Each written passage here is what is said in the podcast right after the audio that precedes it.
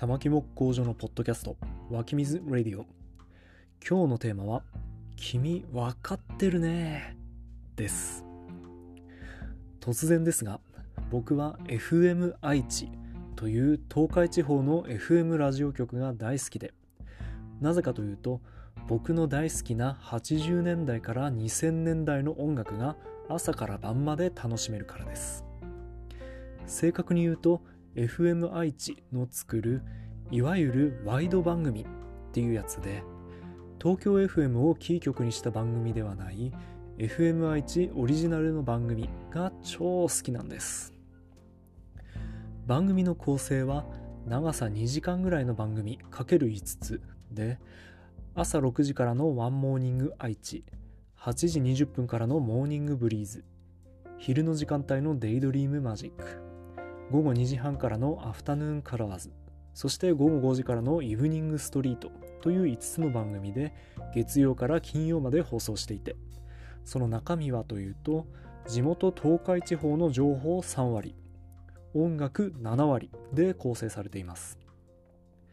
視聴者からのお便りが一切ないのでテンポが良くて無駄のない番組進行になっているのと選曲の良さにすっかりハマってしまって岐阜にいた時はもちろん福島に帰ってきた今も平日はずっとラジコのエリアフリーでつけっぱなしですし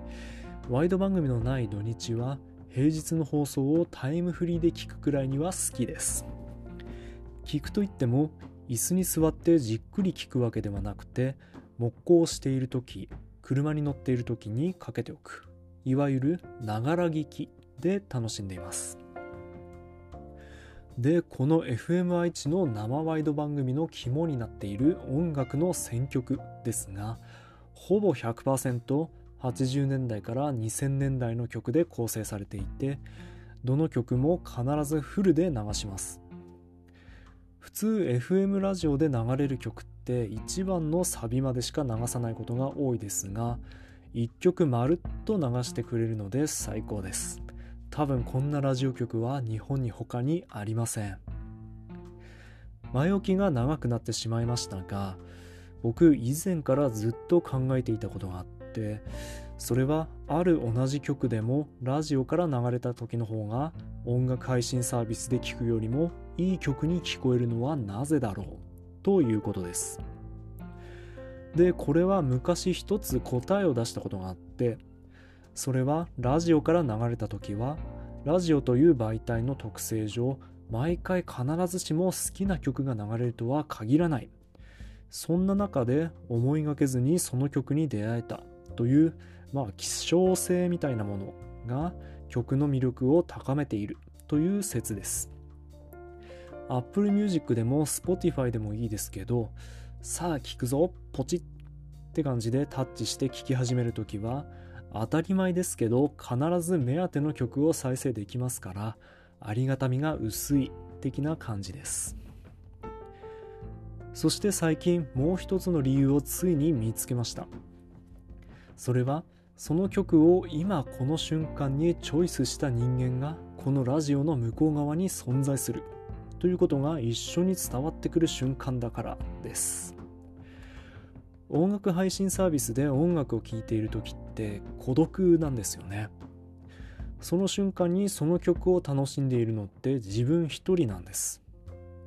でもラジオから自分の好きな曲が流れた瞬間っていうのはその曲を楽しんでいる自分に加えてその曲を選曲した人がまずラジオ局に一人必ずいる。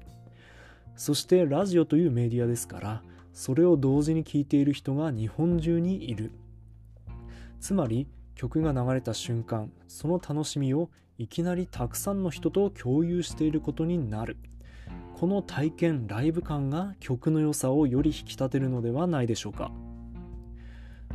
音楽に限らず好きな物事を誰かと共有するのってすごく楽しいことですよね。でも共有したい物事に限って共有できる人が周りにいなかったりします。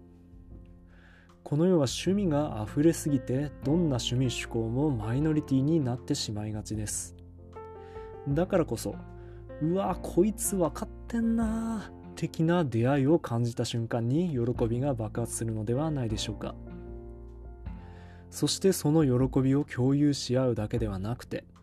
まだその曲を知らない人にこの喜びを伝えてあげたい。あわよくばこの音楽を好きになってもらいたいといういわゆる推しの布教活動に発展していくこともあります。が先ほども言ったように基本的に趣味っていうのは自分の生活圏においてはマイノリティになりがちなので布教活動は基本失敗します。でも100回の布教活動の中で一人でも共感してくれる人がいたらそれまでの苦労がチャラになるほどの嬉しさ。